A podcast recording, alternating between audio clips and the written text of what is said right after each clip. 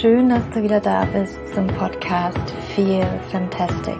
Natürlich feminin gesund, der Podcast für alle Frauen, die ihr Leben und ihre Gesundheit in die eigene Hand nehmen wollen.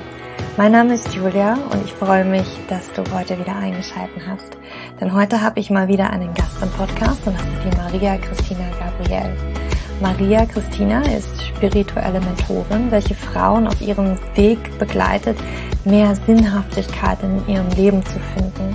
Außerdem ist sie Dula und teilt in dem Interview oder in dem Gespräch mit uns ihre Erfahrungen mit Endometriose, mit Adenomiose und auch mit Fehlgeburten und wie sie letztendlich Mutter geworden ist. Es ist wirklich so ein wunderschönes Gespräch geworden und ich möchte gar nicht so lange drum herum reden, sondern lasse dich jetzt gleich in dieses Gespräch wandern. Ich wünsche dir ganz viel Freude dabei.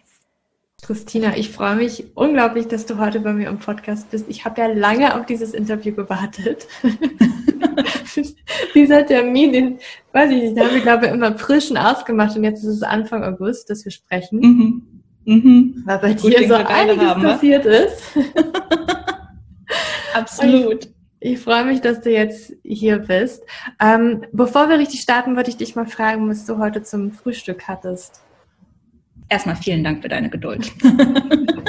das möchte an diesem Punkt nochmal gesagt sein. Ähm, ich hatte heute Morgen ein Porridge, was mir mein Mann gemacht hat. Ah, lecker. Einfach mhm. plain Porridge oder noch was obendrauf mhm. oder drin? Ich nutze, ich nutze tatsächlich eine Wintergewürzmischung, die anscheinend äh, super toll für, für Stillen ist, mit Ingwer drin und, und Kardamom und Nelke. Also eigentlich das, was man eigentlich so in der warmen oder beziehungsweise in der kalten Zeit hat, um sich selbst zu wärmen. Ähm, das wirkt anscheinend auch ganz, ganz toll für die Milchproduktion. Super. Ja, für alle, die es noch nicht wissen oder die dich vielleicht auch noch nicht kennen, du bist ja frisch gebackene Mutter, kann man sagen. Ähm, wann, mhm. wann war es so? Im Juni, Anfang Juni oder Ende Mai? Ende Juni. Ende Juni. Ende Der Kleine hat sich richtig Zeit gelassen, 43. Woche. Alle Frauen, die, die so weit gegangen sind, äh, größter Respekt. Also ähm, ja, der hat, der hat sich richtig wohl gefühlt im Mutterleib. Ja, Wahnsinn. Ja, ich kam auch zu spät. Das weiß ich noch. Auch, glaube zwei Wochen später naja, weißt du, so im Sommer, ich bin auch 7. Juli tatsächlich, da lässt man sich halt ein bisschen Zeit. Ja, und tatsächlich, ich finde, das fühlt sich dann, also das sind auch nochmal so die Zeitfragen, ne? Zeit und Raum. Es fühlt sich endlos an. Zwei Wochen können dann schnell so gefühlte ja. zwei Monate sein, wenn man in der Hitze mit so einer Größe, also so einem Bauch halt auch durch die Gegend zieht. Ähm, genau, alles ganz neu hier und ähm, wir, wir testen gerade ganz viel aus. Ja, kann ich mir gut vorstellen, dass da viel Neues irgendwie ist und das ganze Leben irgendwie einmal auf den Kopf gestellt. Magst du dich einmal ganz kurz vorstellen für alle, die dich nicht kennen? Was machst du? Ähm, und einfach mal wie, ja, ich weiß auch, dass du ähm, vielleicht nicht ganz einen einfachen Weg hattest jetzt zum Muttersein. Erzähl doch gerne mal, stell dich gerne mal vor. Genau. Ja, also mein Name ist Christina und ich arbeite als spirituelle Mentorin. Das heißt, ich helfe Menschen dabei, ihre Lebensaufgabe zu finden und dann eben auch entsprechend Wege zu finden, das Ganze anzuwenden, also praktische Umsetzung. Ähm, und ich biete ähm, Mentorings an, das heißt, ich begleite ähnlich wie den Coaching-Prozess, habe verschiedene Online-Kurse und ähm, mache Soul-Readings. Und das Ganze jetzt schon im siebten Jahr, also schon recht lange. Ja. Wie ja, bist du denn ähm, eigentlich dazu gekommen? Wow, wie viel Zeit haben wir? ich würde, um es kurz zu sagen, auf ganz vielen Umwegen und Irrwegen. Ja. Also mein Wunsch war nie, ähm, ich werde mal Mentorin oder ich mache mal Coachings, mhm. ähm, sondern tatsächlich über eigene Umbruchssituationen im Leben, über eine Krankheit, die mich Anfang 20 so ziemlich aus der Bahn geworfen hat, ähm, da habe ich noch als Journalistin gearbeitet und brauchte im Endeffekt Wege jenseits der ja, westlichen Medizin, der Krankenhausmedizin, mhm. die mir helfen konnten, mich selbst neu aufzustellen. Und so bin ich im Endeffekt durch die ganzen Kurse, die ich gemacht habe, erstmal für mich selbst auf meinem Weg zurechtzukommen, ähm, über ja, ganz, ganz viele Jahre hinweg dann eben tatsächlich in diese Option, würde ich was sagen, die das Leben mir geschenkt hat, mhm. ähm, hineingegangen, anderen Menschen auch zu helfen. Würdest du sagen, du hast deine Berufung gefunden? Ja, ja. definitiv. Mhm. Wie auch immer die sich dann weiterentwickelt. Also ich glaube auch, dass natürlich durch die eigenen Prozesse, die man durchmacht, um jetzt beispielsweise die Mutterschaft, nochmal auch andere Themen natürlich kommen, weil eine andere Perspektive eingenommen wird. Also viele Sachen, die ich mir vorher gar nicht hätte vorstellen können, dass die vielleicht problematisch im Alltag sind. Ähm, da kriegt man jetzt nochmal einen anderen Einblick und erkennt, aha, okay, da, da brauche ich selbst nochmal auch ganz viele Impulse und wer weiß, was daraus auch nochmal entsteht für den beruflichen Weg. Wahnsinn. Und magst du uns gern mal mit auf deine Reise nehmen zur Schwangerschaft, zum Muttersein? Ich habe heute auch einen Instagram-Post von dir gelesen, wo du so ein bisschen darüber gesprochen hast oder das angesprochen hast, dass es bei dir auch Zeit gebraucht hat und mhm. da auch ein paar, wie ich es rausgelesen habe, Kinderseelen mit bei dir sind, aber halt nicht körperlich bei dir sind. Magst du uns mhm. mitnehmen, inwiefern du ähm, gerne darüber sprechen möchtest? Ja, super gerne. Ich finde, dass es ein ganz, ganz wichtiges Thema ist, über das nach wie vor auch zu wenig und ich würde fast sagen auch mit zu viel Scham noch gesprochen wird. Mhm. Und da, da gehe ich auch von mir selbst aus. Ne? Also es braucht einen ganz, ganz langen Prozess, bis ich auch offen darüber sprechen konnte. Ähm, ich mag das Wort Fehlgeburten nicht, weil ich hatte keine mhm. klassischen Fehlgeburten. Ich hatte immer Mistaborte. Also ähm, ich hatte keine Blutungen, sondern die Herzen haben dann halt aufgehört zu schlagen. Mhm. Und tatsächlich glaube ich, dass gerade auch äh, das Krankheitsthema, was ich jetzt persönlich erlebt und erfahren habe, einfach noch viel, viel mehr ins Licht gerückt werden darf. Von daher sehr, sehr gerne und danke, dass du auch die, diese Plattform dafür bietest. Ähm, und zwar war es für mich tatsächlich so, oder für mich und meinen Mann, dass ähm, mit dem Kinderwunsch ähm, der Weg durch Endometriose und Adenomiose sozusagen begonnen worden ist. Ähm, ich hatte nie Probleme damit, schwanger zu werden. Das ging äh, super gut und äh, ich hatte auch keinerlei Symptome, die eine Endometriose mit sich bringt. Also diese, sage ich mal, fast schon klassischen starken Menstruationsbeschwerden, unglaublich starke Blutung, ähm, dass man eigentlich ohne Medikamente gar nicht über den Monat kommt sozusagen. Mhm. Äh, das alles hatte ich nicht, ähm, aber ich hatte halt eben diese diese Mistaborte und ähm, die ja auch den Verlust der Kinder, das war für mich relativ schnell klar, dass das nicht jetzt, wie soll ich sagen, ein natürlicher Ausleseprozess nur war, ähm, sondern dass irgendwas nicht stimmt. Also das war meine Intuition von Anfang an eigentlich. Und es beging dann, also es hat dann halt so eine Suche mit sich gebracht. Und ich glaube, alle Frauen, die einen Kinderwunsch haben und mm, die ein bisschen auch vor diesem Berg stehen, fast schon ungläubig, was jetzt gerade nicht klappt, oder auch warum ich, das sind ja dann so, so Dinge, die hochkommen, ähm, die wissen, was für eine Hoffnung das auch braucht und für eine Kraft, sich da auf die Suche zu machen. Was ist das Problem? Und, und wie kann ich hier gerade vielleicht auch Lösungen finden? Ja, und für mich war es dann tatsächlich so, dass wir zu ganz, ganz vielen Ärzten gegangen sind und nachher einen Spezialisten in Hamburg gefunden haben, der mich untersucht hat und der eigentlich schon beim Ultraschall sagte, da ist irgendwas nicht in Ordnung. Also der guckte sich wie, keine Ahnung, wie viele andere Ärzte den Uterus auf dem Ultraschall und sagte, da ist, da ist was, was da nicht hingehört. Ähm, und für mich persönlich, ich bin den Weg der OP gegangen, ähm, was ja sozusagen die, die einzige ähm, richtige Diagnose auch für eine Endometriose ist. Man macht eine Laparoskopie.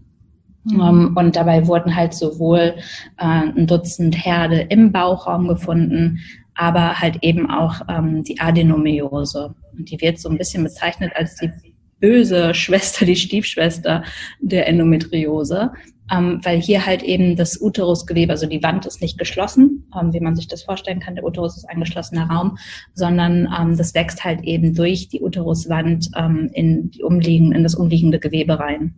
Und das war halt eben tatsächlich auch äh, das Problem. Ähm, und es gibt halt leider bis heute keinen keine ja, ich würde mal sagen, Notlösung, wenn man das so bezeichnen möchte, dafür. Also die Krankheit ist eine chronische Krankheit, es wächst halt, eine Entzündungsherde, mm, sondern tatsächlich die einzige richtige Lösung, die man hat, ist ähm, wirklich den Uterus zu entfernen. Mhm. Und als ich die Diagnose bekommen habe, war erstmal bei mir persönlich ein Weltuntergang. Mhm. Also mit ähm, mit so einer Info auch aus dem Krankenhaus rauszugehen und zu sagen, so, okay, was, was heißt das jetzt für mich? Also was heißt das für mich als Frau zum einen? Ähm, was heißt das für mich äh, mit meinem Kinderwunsch, mit unserem Kinderwunsch? Das war wie ein Schlag ins Gesicht und es brauchte ganz, ganz viel Zeit für mich, sich da durchzuarbeiten. Mhm. Wie alt warst du, als du die Diagnose bekommen hast?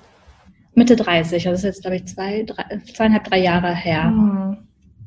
Genau. Es ist noch relativ frisch in Anführungsstrichen ähm, und ähnlich wie wir ja auch in unserem Vorgespräch hatten. Ich wusste auch überhaupt gar nicht, was das ist. Also Endometriose, ja klar, ähm, habe ich sowohl im Freundeskreis Frauen, ähm, die diese Diagnose haben, ähm, aber halt eben auch Klientinnen. Aber Adenomiose, ich stand relativ lange da und habe erstmal versucht, das auszusprechen, ähm, weil das so kryptisch für mich klang und ich halt, wie gesagt, ähm, dadurch, dass ich so symptomfrei war, auch tatsächlich da so ein bisschen stand wie, das muss ein Fehlentscheid sein, das kann ja gar nicht sein. Also ich habe hab ja gar nichts in diesem Drumherum-Paket, ähm, was mich da mh, hm, begleitet hätte oder wo ich schon mal irgendwie aufgehorcht hätte in meinem Leben, zu sagen, irgendwas stimmt mit meiner Blutung nicht, irgendwas stimmt mit meinem Eisprung vielleicht nicht. Ähm, ja, das war tatsächlich irgendwie so eine, ich würde sagen, wie so ein Blind Date, äh, wo man nur wegrennen möchte, ähm, schnellstmöglich rauskommen will ja, also so ging quasi erstmal der grundsätzliche Weg und ähm, bei mir wurden die Endometrioseherde entfernt und mein Arzt hatte mir dann gesagt, so das ist jetzt im Endeffekt nochmal ein super gutes Zeitfenster, um wieder loszulegen. Mhm. Ähm, so ein bisschen, als wenn man so eine kleine, ja, so, so ein neues weißes Blatt Papier eigentlich aufschlägt ähm, und schaut, klappt es jetzt gerade, wenn, sag ich mal, der Entzündungsraum aufgeräumt ist, kann man das so sagen. Ich finde es mhm. gerade fast ein bisschen unemotional, aber ähm, tatsächlich zu sagen, hier ist jetzt nochmal ein Neubeginn, wir gucken mal, was der Körper sagt, ähm, ob der mitgehen will. Und dann hat es bei uns ja Gott sei Dank zum Schluss ähm, geklappt. Ja, Wahnsinn. Ich habe auch, ähm, also jetzt, wo wir gerade sprechen, noch nicht, aber wenn unser Podcast online geht, da wird es auch einen Artikel über die Endometriose von einer Heilpraktikerin auf meiner Seite geben. Darüber kann man dann nochmal gerne nachlesen, auch aus dieser naturheilkundlichen Sicht, was man da vielleicht machen kann. Aber ich finde es sehr, sehr spannend, heute über die Adenomyose zu sprechen. Du hast gesagt, du hattest keine Symptome. Gibt es dann typische Symptome, die man hätte? Ist das so ähnlich wie bei der Endometriose? Weißt du dazu mehr? Genau, also dadurch, dass es halt diese Verwachsung in der Uteruswand gibt, das heißt, ähm, wenn wir einen Eisprung haben, dann wächst ja äh, die, die Schicht an und wird ja mhm. abgestoßen. Das ist ja dann unsere Blutung. Durch diese Verwachsung kommt es halt auch zu extremen Blutungen, ähm, die unglaublich schmerz, ähm, ja, schmerzbegleitet sind. Mm. Und tatsächlich eben aber auch äh, die, diese hohe Anzahl an Fehlgeburten.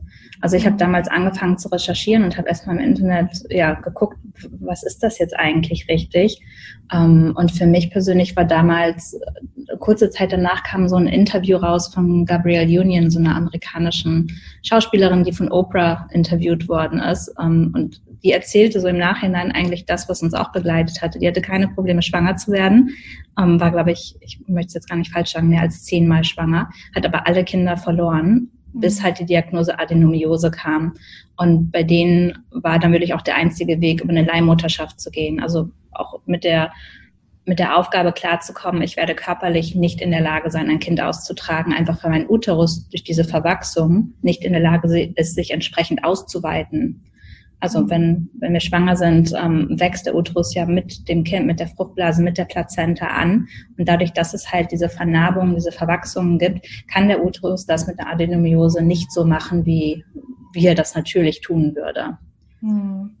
Und dadurch können natürlich entsprechend hohe Komplikationen dann auftreten. Das ist so das, was man mir damals mitgegeben hat. Und es war entsprechend eben auch so ein Weg zu sagen, ähm, wo finde ich eigentlich andere Frauen, die so eine Diagnose bekommen haben? Möchte ich mich eigentlich mit dieser Diagnose so stark auseinandersetzen? Das ist natürlich aus einer spirituellen Sicht, finde ich, auch nochmal ein spannendes Thema. Ähm, und was hat anderen geholfen? Mhm. Wo, wo finde ich sozusagen auch so Ankerpunkte, Kraftpunkte ähm, für meine persönliche Recovery? Ja. Weißt du, wie viele Frauen das betrifft? Also hat man da, naja, immer so eine ungefähre Zahl? Das weiß ich leider nicht. Nein, ähm, ich glaube auch tatsächlich, das, was ich mitbekommen habe, ist die Dunkelziffer einfach so extrem hoch, dadurch, dass man ja wirklich nur innerhalb dieser OP-Geschichte sowohl eine Endometriose als auch eine Adenomiose wirklich diagnostizieren kann. Ansonsten sind es ja wirklich Symptome, in die wir sprechen. Mm, und wer den Schritt nicht geht, weiß natürlich am Ende des Tages auf dem Papier auch nicht, ob es jetzt der Fall ist oder nicht. Hm. Ja, Wahnsinn.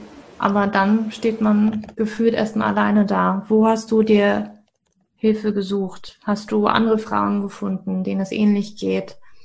Was war dein Weg? Genau, also ich habe wirklich relativ viel erstmal äh, im Internet recherchiert, das was man wahrscheinlich auch nicht machen sollte. Es ist nicht so sehr die Dr. Google-Geschichten, sondern wirklich auch geschaut, wen gibt es da draußen, ähm, die einfach auch über ihre Erfahrungen spricht und die mich auch, also es ist ja erstmal so ein Gefühl, ich stehe damit ganz alleine da.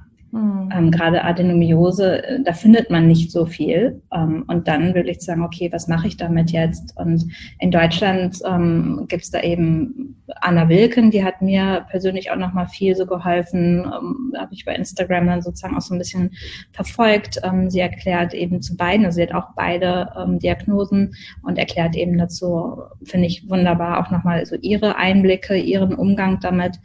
Ähm, und so bin ich da erstmal rangegangen. Also wirklich raus aus, ja, nee, ich bin nicht sofort raus aus einer Opferhaltung, das wäre jetzt zu schön gesagt. Ich bin erstmal voll rein in der Opferhaltung, so, oh mein Gott, was heißt das jetzt für uns? Und auch innerlich zu sagen, muss ich mich tatsächlich von dem Wunsch verabschieden, selbst durch diesen körperlichen Prozess des Mutterseins zu gehen, also eine Schwangerschaft zu erleben, die ähm, nachher halt wirklich auch zu einer Geburt und zu einem gesunden Kind führt. Mm, und da wirklich auch, wie gesagt, aus einem spirituellen Blickwinkel immer wieder zu sagen, will ich mich eigentlich damit auseinandersetzen? Möchte ich wirklich sagen, ich habe eine chronische Krankheit, weil das hat ja auch einen Impact fürs Leben, für mhm. den Körper. Ähm, will ich mich da so weit eigentlich in diesen Prozess hineinbegeben? Und am Ende des Tages war die Antwort für mich ja. Ich muss das sozusagen machen, ähm, weil ich auch das Gefühl habe, sowohl physisch als auch emotional, einen Prozess zu brauchen, der mich wieder in Frieden mit meinem Körper bringt, in Frieden mit meinem Uterus bringt und mir am Ende des Tages auch eine Möglichkeit gibt, vielleicht wirklich nochmal einer neuen Schwangerschaft entgegenzublicken ähm, und dann halt auch eine Hoffnung in mir zu spüren. Weißt du, was ich meine? Ja, ja. Ich kann das gut nachvollziehen. Wie hast du denn diesen Frieden mit dir und dem Uterus gefunden? Mhm. Was mir, ich würde fast sagen, es war ja, es war so ein bisschen Horror und Segen zugleich. Ähm, was mir geholfen hat am Ende des Tages, war ähm, mein, ähm, meine erste Tochter, äh, mit der ich schwanger war, und die habe ich relativ spät, also kurz vorm fünften Monat verloren. Mhm. und bei mir wurde in dieser OP Reste der Plazenta eingewachsen gefunden in dieser Adenomiose. Und das war erstmal ein totaler Schock, als ich das gehört habe. Ähm, energetisch fürchterlich und wunderschön zugleich. Also physisch war immer noch etwas von ihr die ganzen Jahre über bei mir, hat mich nie wirklich verlassen. Ähm, aber gleichermaßen hieß es natürlich auch so richtig bereit und frei für eine neue Schwangerschaft konnte ich ja gar nicht sein. Ähm, da, da war eben noch dieses Stück Plazenta und da war eben noch diese ja auch diese Verbindung, die ja da stattfindet. Ne? Der Körper bildet ja die mhm. Plazenta mit der, mit dem Kind zusammen, dieses völlig neue Organ, was wir danach wieder abstoßen. Und bei mir halt hat dieses Abstoßen nicht zu 100 Prozent stattgefunden. Mhm, und das war tatsächlich, ja, wie kann ich das am besten ausdrücken? Das war mh, mm, ein Hoffnungsschimmer auch irgendwo, weil mein Körper das halt nicht so losgelassen hat. Also auf eine ganz skurrile Art und Weise ähm, hat das für mich das Gefühl ausgelöst, dass mein Körper schon auch noch Ja sagt, wir probieren das nochmal, weil ich habe dieses Stück Plazenta, ich habe diesen Rest der Schwangerschaft, dieser, diesen Rest meiner Tochter ähm, gar nicht ganz freigelassen, gar nicht ganz losgelassen. Da ist noch eine Option, da ist eine Möglichkeit, ähm, da nochmal reinzugehen. Und das hat mir geholfen, mich auch nach und nach so frei zu machen von diesen Angstgedanken es wird gar nicht mehr klappen und es wird gar nicht funktionieren und diese Hoffnungslosigkeit und natürlich auch Erwartungen, die man hat. Ne? Probieren wir es nochmal, ähm, wenn wir nochmal auch als Paar dann irgendwie durch so eine, ja, durch so ein Tal durch müssen. Mm, und darüber habe ich einfach unglaublich viel gesprochen.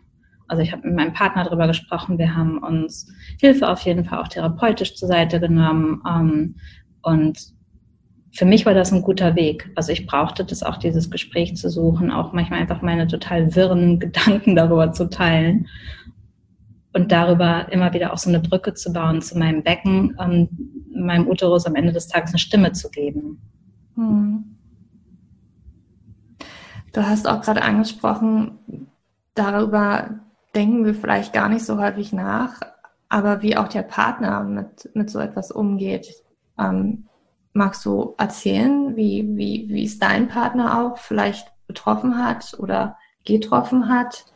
Ähm, das finde ich ganz spannend, weil es ist ja nicht nur auch die Frau, die da etwas verliert, ne? wenn das wenn das eventuell die Möglichkeit besteht, eventuell keine Kinder austragen zu können, aber auch der Partner ist ja absolut involviert. Ja, und wird ganz häufig vergessen. Also ja. das äh, sehe ich natürlich auch so in meiner Dula-Arbeit, jetzt mal abgesehen von unserer mhm. privaten Geschichte. Ich habe tatsächlich auch Fälle erlebt ähm, bei Fehlgeburten, ähm, auch bei, ähm, bei späteren Totgeburten, ähm, dass Partner wirklich monatelang immer nur gefragt werden, wie geht's deiner Frau oder wie geht's deiner mhm. Freundin, deiner Partnerin? Um, ähm, und ich kann mich an einen Fall erinnern, wo wirklich ein Mann gesagt hat, nach drei Monaten gab es das erste Mal die Frage, wie geht's dir eigentlich? Und mich berührt das nach wie vor so. Ich könnte gerade schon wieder Pipi in den Augen bekommen, ähm, weil ich, weil ich das so, weil das so Teil dieser Schamgeschichte ist, die ich am Anfang angesprochen hatte. Dieses, wollen wir überhaupt drüber sprechen? Und wenn, dann ist es halt die Frau, um die es geht, weil es in ihrem Körper stattgefunden hat. Ähm, bitte, bitte, bitte da draußen vergesst die Männer nicht, ähm, die eben auch einen Verlust erlebt haben. Mhm. Und Trauerarbeit grundsätzlich, glaube ich, in, in Familien, in Partnerschaften, ähm, da ist es ganz, ganz wichtig zu, sich zu erinnern, dass Trauer ganz unterschiedlich verarbeitet werden darf. Also bei uns hat super häufig geknallt. da gab es echt viele Gespräche, da gab es viele Emotionen. Ähm, und die dürfen und müssen natürlich auch raus, dass man die nicht runterschluckt und, und so für sich irgendwie sein eigenes Ding macht, sondern halt eben auch den Raum in der Partnerschaft für, für Unverständnis öffnet und für unterschiedliche Wege, die durch Traurigkeit führen und durch Hoffnungslosigkeit, um dann wieder eben auch neue Hoffnung vielleicht finden zu können. Mhm ich bin ein, natürlich auch aufgrund meiner Arbeit ein ganz großer Freund davon zu sagen, man holt sich Hilfe rein.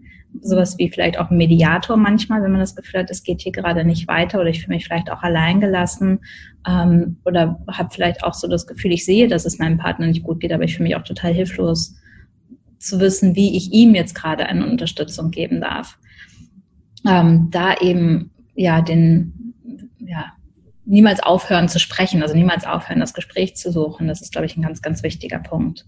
Mhm. Und auf unserem Weg, das kann ich natürlich jetzt vor allen Dingen nur aus meiner Sicht sagen, ähm, aber uns hat, oder mir hat es ganz viel geholfen, eben wirklich auch eine, eine klassische Verabschiedung zu haben. Also wir haben Rituale gehabt, wir haben Beerdigungen natürlich, wir haben Stellen, wo wir hingehen können, ähm, um halt eben auch dem Ganzen wirklich einen Raum zuzuordnen. Also dass das nicht mit so einer Schwere ähm, zwischen uns oder über uns ähm, liegt, der Verlust und, und die Traurigkeit, die sich damit verbinden, sondern tatsächlich eben auch ein, ein, ein Ort gibt, wo ich hingehen kann, um eben auch eine Verarbeitung mhm. ähm, damit in, in Gang zu setzen und wirklich auch eine Verabschiedung vielleicht zu haben. Mhm. Ja, ich hatte letzte Woche die Rosa Koppelmann ähm, im Interview und das ist ein Podcast, der praktisch vor unserem Podcast jetzt rauskommen wird. Da haben wir auch über solche Rituale gesprochen bei, ähm, bei stillen Geburten.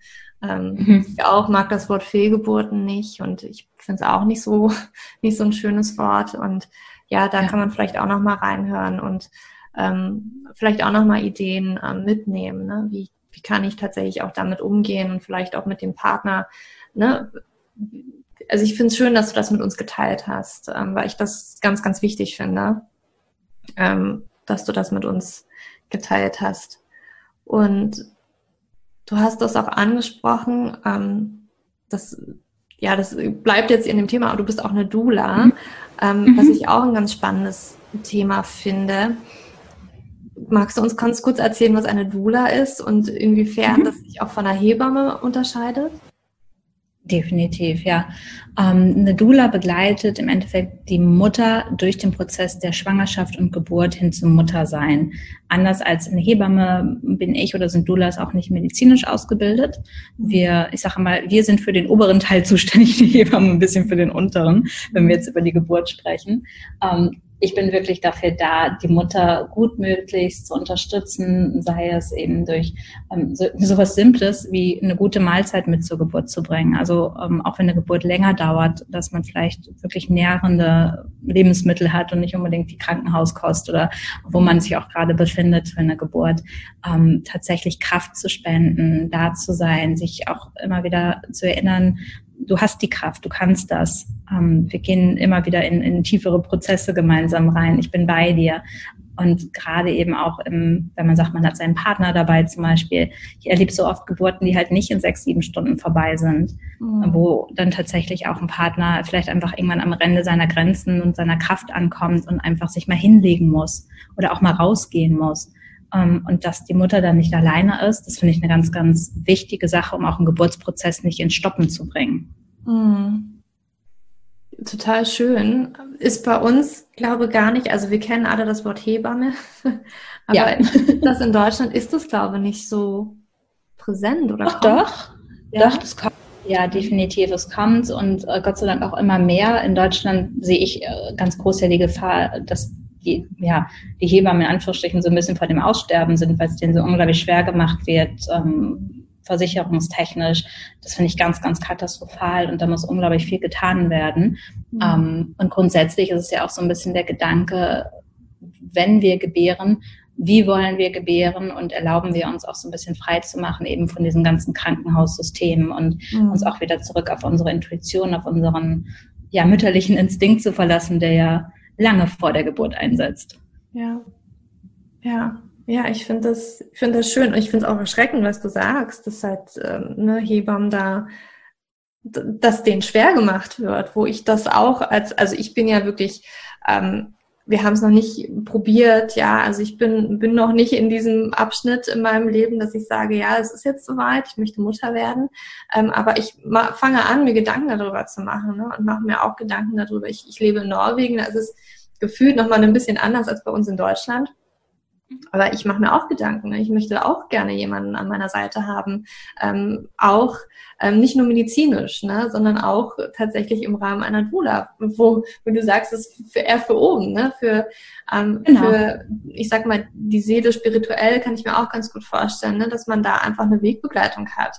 Ähm, ja. Und das finde ich ganz wichtig. Und vielleicht auch gerade, ich kann mir vorstellen, du hattest bestimmt auch eine Dula.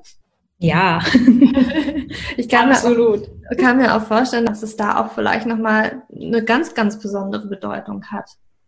Irgendwie ja, es auch eine andere Begleitung braucht. Ja. Und manchmal ja auch eine Begleitung, die, wenn wir jetzt über Beleghebammen und so weiter sprechen, die im Krankenhaus gar nicht möglich ist oder ähm, die vielleicht auch eine andere Sensibilisierung manchmal braucht. Also da geht es ja um, um ganz wichtige Kommunikationsthemen. Ähm, und ich habe das selbst jetzt auch nochmal erlebt. Ich weiß gar nicht, wie oft wir unsere Geschichte berichten mussten, wie vielen ähm, Ultraschall-Spezialisten und, und Ärzten. Und ähm, das immer wieder von vorne zu machen, reißt ja einfach auch Wunden auf. Und gerade wenn man in der Schwangerschaft ist und natürlich ganz viele Wellen durchlebt von Hoffnung, von Angst, von habe ich ihn heute schon gespürt oder nicht. Ähm, ne, so da, da kommen ja nochmal alle möglichen Triggerpunkte dazu da jemanden an der Seite zu haben, die vielleicht das Ganze auch übernehmen kann oder die auf solche Ideen kommt, wie schreibt es doch einmal auf und dann nehmt ihr den Zettel einfach immer mit oder habt Kopien davon und gebt den einfach ab, damit ihr es nicht immer wieder erzählen müsst.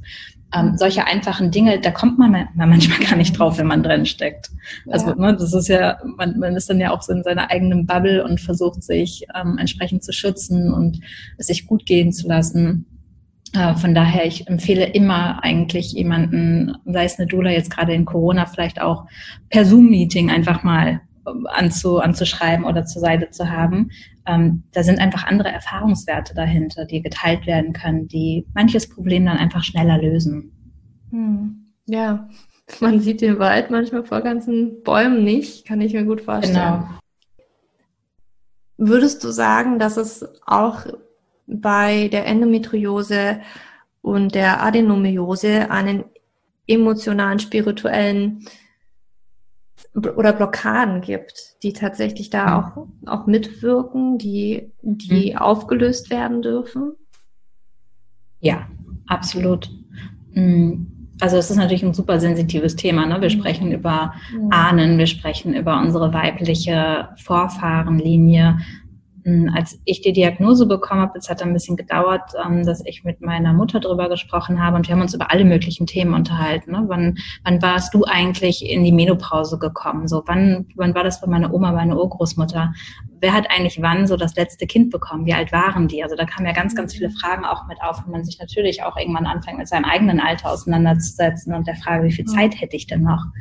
Ähm, und das war schon auch sehr, sehr heilsam, dass wir da auch nochmal Fotos rausgesucht haben. Meine Mutter sich erinnert hat an ihre Oma und ähm, so für mich dann auch nochmal klar war, so hey, die sind alle irgendwie mit Ende 50 erst in die Menopause gekommen. Ich habe echt viel Zeit.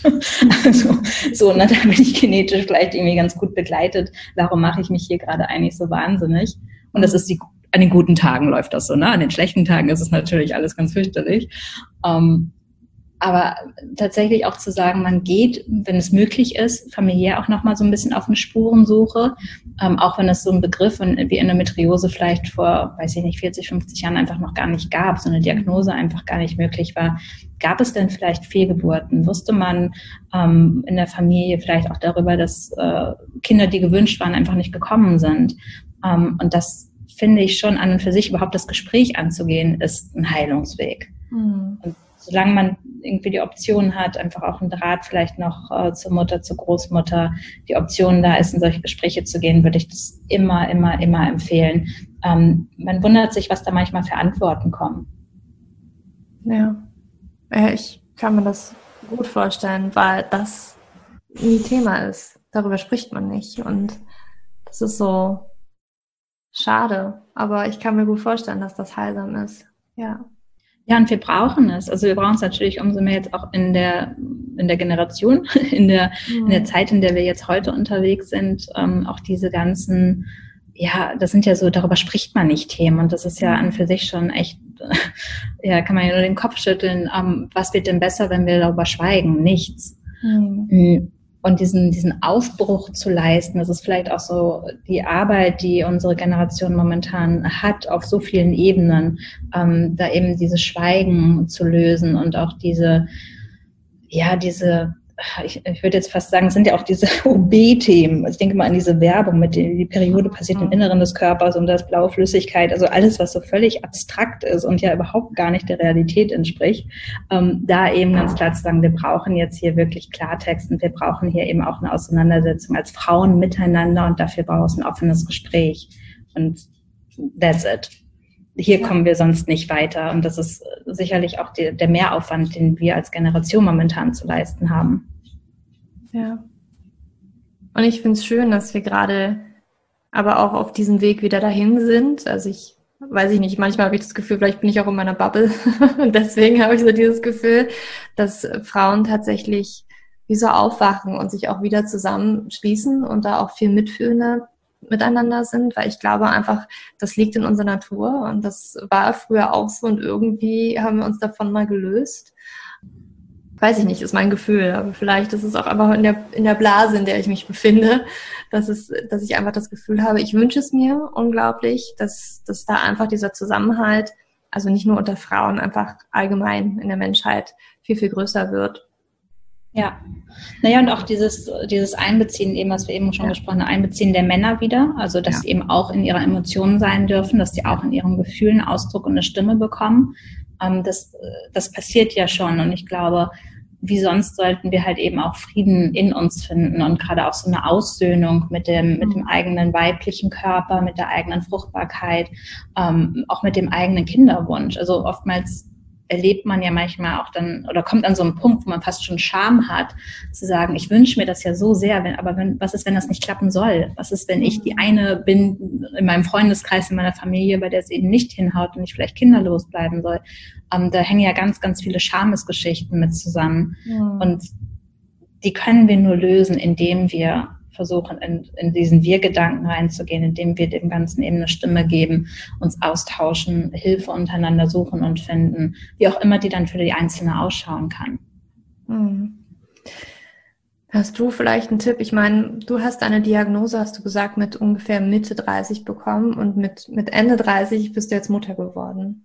Mhm. Und das ist ja für viele Frauen schon, die jetzt 30 werden, dass ja die Alarmglocken angehen. Und ja ich kenne das auch so ein bisschen, also manchmal, bei mir ist es so ein bisschen so, also ich bin 31, ich, ich spüre diesen Druck noch nicht, aber ich merke, dass der von außen kommt. Ne? Und ähm, dass, dass natürlich Freunde immer wieder ne, in Gesprächen das so fallen lassen ähm, mit dem Alter und so weiter.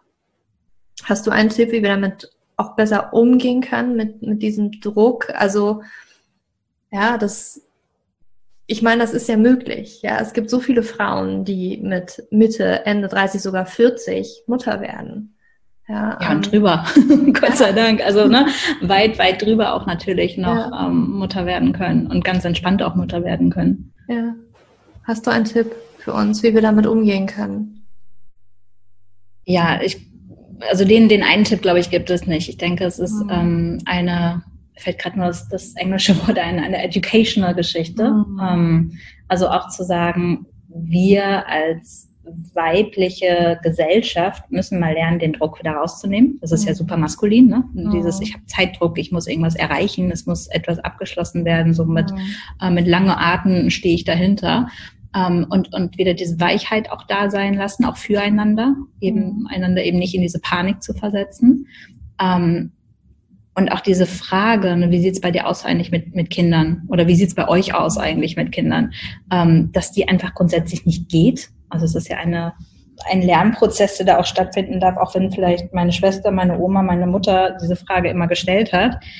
Man macht es nicht. Mhm. Da stehen da stehen so viele Themen dahinter, dass man eben auch mit der Antwort dann klarkommen muss. Und auch das ist ja ein Learning, zu sagen, wie sieht es eigentlich bei euch mit dem Kinderwunsch aus? Und vielleicht lautet die Antwort ja, äh, wir hatten irgendwie sieben Fehlgeburten und zwei Stillgeburten. Mhm. So, das ist, möchtest du das wissen oder ne, was, was willst du damit eigentlich erreichen mit dieser Frage? Das ist ja schon der, der eine Punkt. Ähm, und der andere, denke ich, ist tatsächlich auch für sich immer wieder klar zu haben, will ich mich eigentlich wirklich mit meinem Körper, mit meinem, meiner Fruchtbarkeit auseinandersetzen und mich und mein Tempo kennenlernen? Oder möchte ich mich in diesem Druck der Allgemeinheit mhm. ergeben, fast schon? Mhm. Ähm, und das ist ja auch nochmal ein ganz, ganz toller weiblicher Prozess, der da stattfinden darf.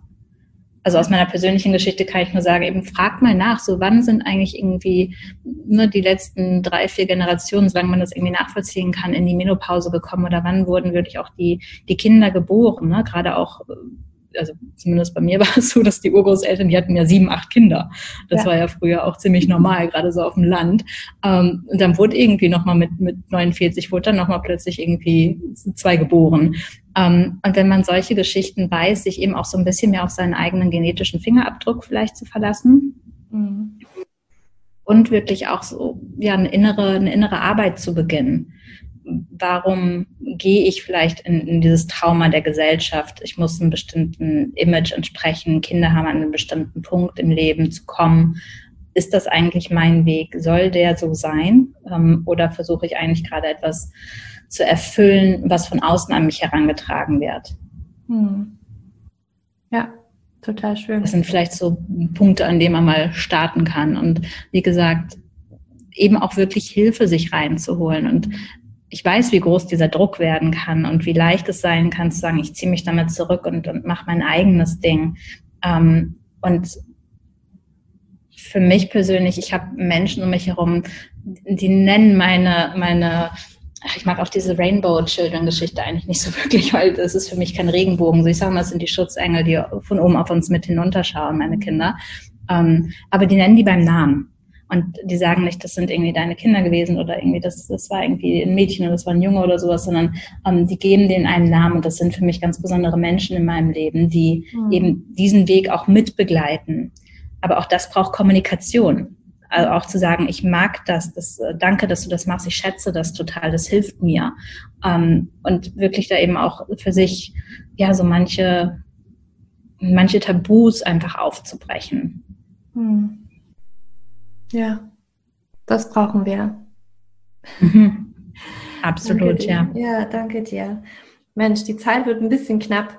Was mich noch, was mich noch interessiert, ist, seit du das letzte Mal schwanger warst, wie bist du durch diesen Prozess durchgegangen? Ich, hattest du Angst? Ähm, wie hast du, wenn du Angst hattest, diese Angst irgendwie ablegen können, Hoffnung schöpfen können? Wie bist du durch diese Schwangerschaft gegangen? Weil ich weiß, dass ganz viele Frauen, die in der Vergangenheit Kinder verloren haben, natürlich auch diese Angst so groß ist und vielleicht dann auch überhand nimmt.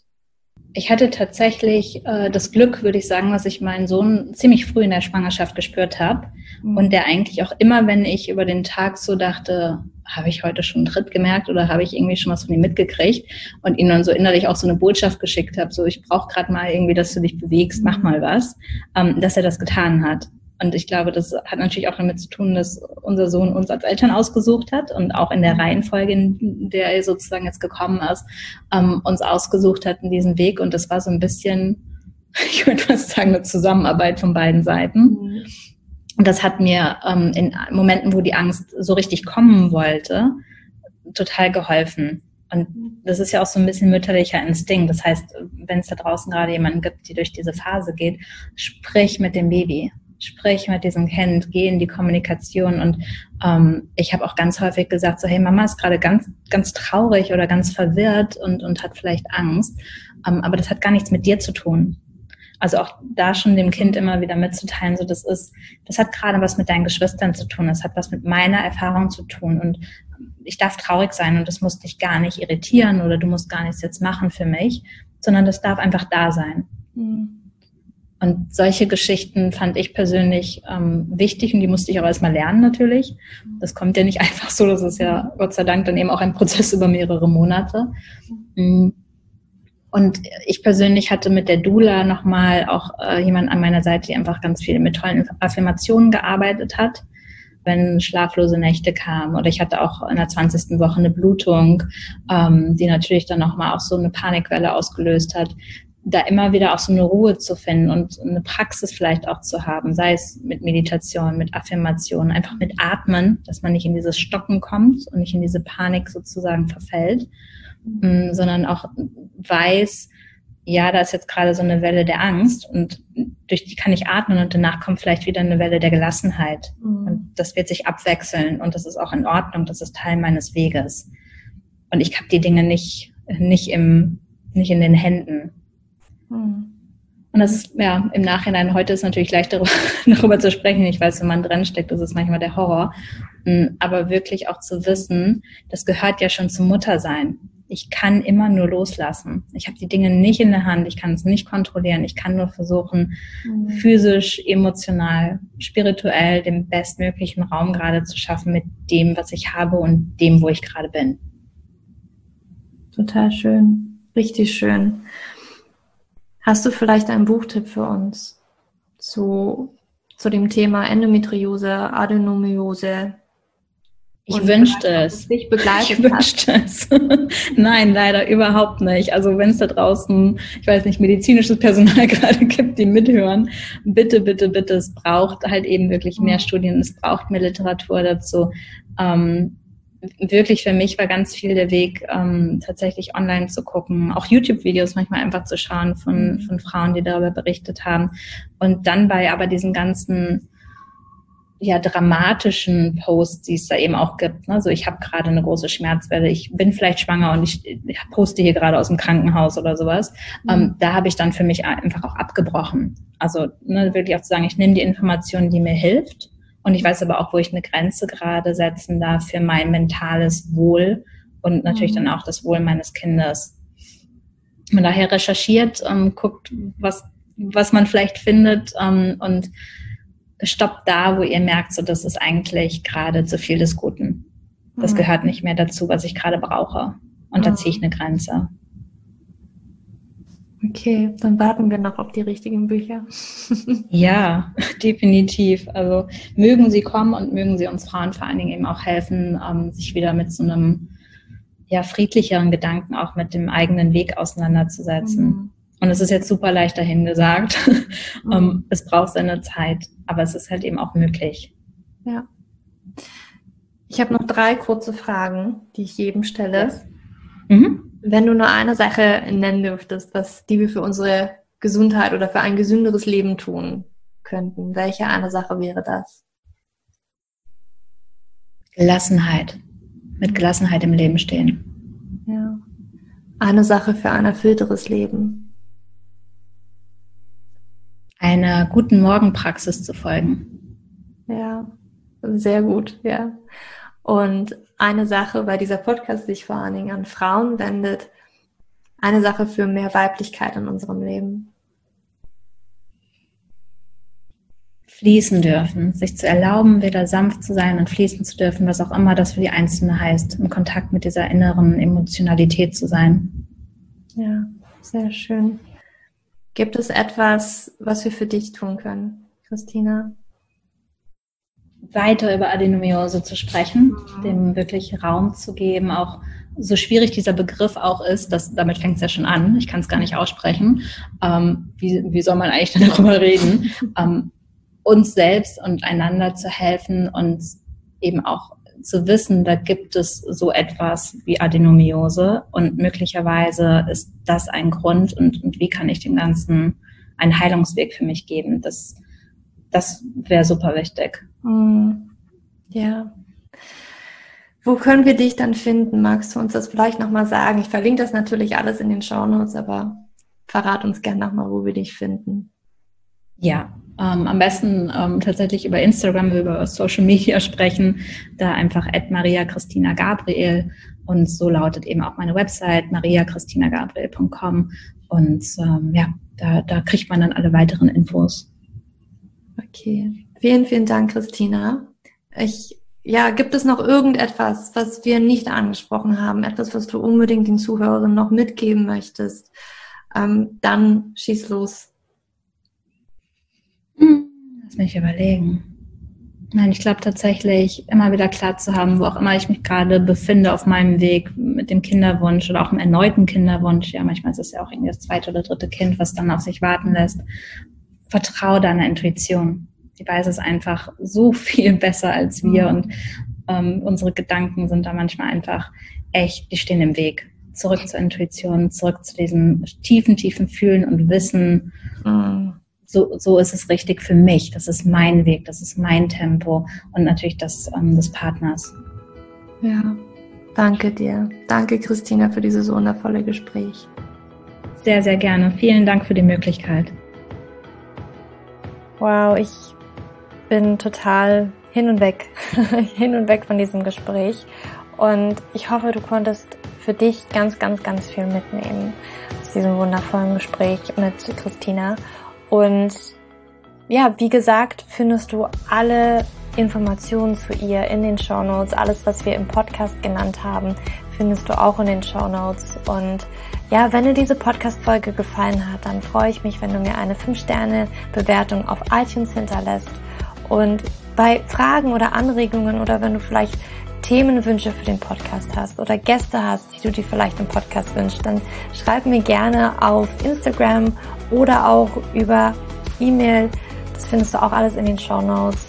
Und ja, ich wünsche dir jetzt noch einen wunderschönen Tag oder Abend, wann auch immer du diese Podcast-Folge hörst.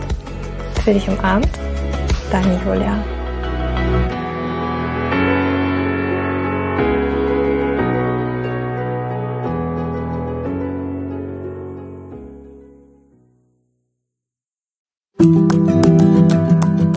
Bevor du jetzt hier den Podcast ausschaltest, habe ich noch eine kleine Überraschung für dich. Und zwar hast du vielleicht, wenn du hier reingehört hast, ja Probleme mit deinem Zyklus. Dein Zyklus ist vielleicht sehr unregelmäßig, du hast sehr lange Zyklen, vielleicht hast du auch gar keine Zyklen, vielleicht hast du irgendwie einen Zyklus, aber gar keinen Eisprung da drin, vielleicht hast du mit deiner Menstruation Probleme, vielleicht ist sie sehr stark, vielleicht sehr schwach und hinter diesen Zyklusproblemen liegen meist hormonelle Probleme, also eine hormonelle Dysbalance.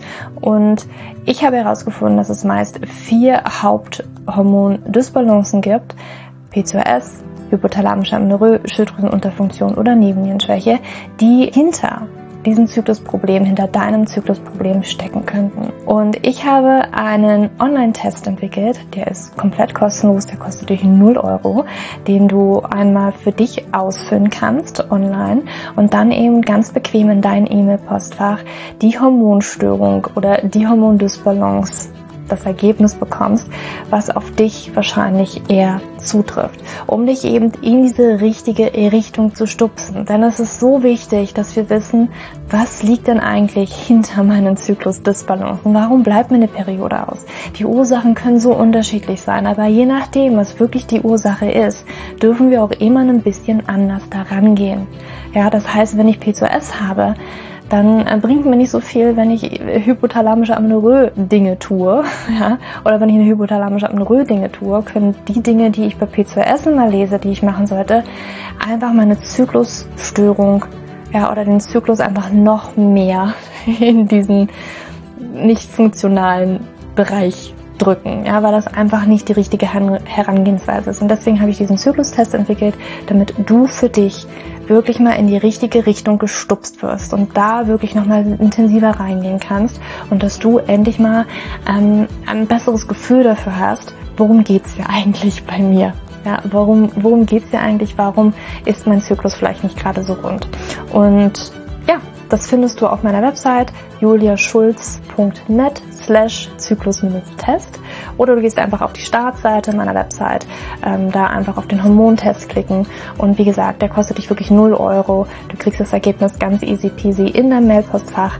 Und das ist einfach ein gratis Angebot von mir für dich, damit du einfach ein bisschen besser in die richtige Richtung gelenkt werden kannst, weil ich weiß ganz persönlich, wie es ist, wenn man alles Mögliche versucht, aber eben nicht die richtigen Dinge und man einfach nirgendwo ankommt und landet und der Zyklus einfach nicht besser wird, sondern irgendwie gefühlt immer nur schlimmer.